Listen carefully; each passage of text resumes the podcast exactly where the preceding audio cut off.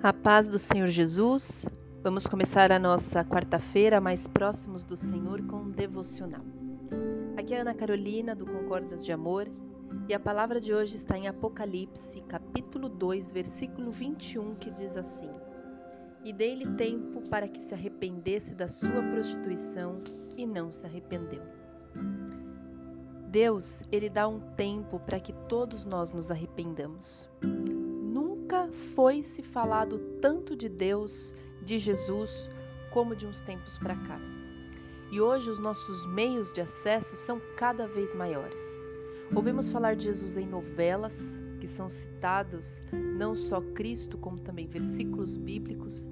Se ligamos um programa na televisão, algum louvor ou a palavra de Deus está sendo anunciada, mesmo que não sejam programas de televisão é, cristãos, religiosos. Ouvimos falar de Jesus o tempo todo. É algum vídeo, alguma imagem, algum versículo no Instagram, nos status das redes sociais. Quando estamos por aí, ouvimos alguém falar de Jesus numa fila. Os nossos pais, os nossos vizinhos, às vezes pessoas ainda das nossas casas, pessoas que nos param no meio da rua ou que ficam paradas nas calçadas. Vemos e ouvimos falar de Jesus em carros, em placas, em celulares, adesivos o tempo todo. Muitas pessoas às vezes até veem questões sobre Jesus no céu, nas nuvens, enfim, em sonhos. Jesus o tempo todo está se manifestando. E o tempo todo pessoas estão falando a respeito da palavra de Deus.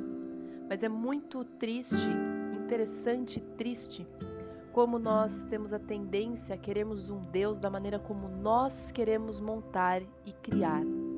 E esse Deus não dá conta de ser forte, porque é criado pela nossa imaginação e é movido pelas nossas emoções. Agora, o Deus verdadeiro e eterno, Jeová, com seu Filho Jesus Cristo, eles são realmente.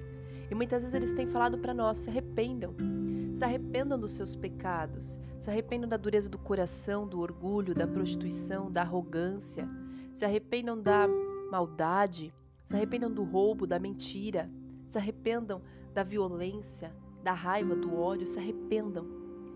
E muitas vezes nós, ao invés de nos arrependermos e de dizermos Amém, Senhor, eu vou obedecer porque o Senhor é sábio e sabe de todas as coisas, o Senhor é poderoso sobre tudo.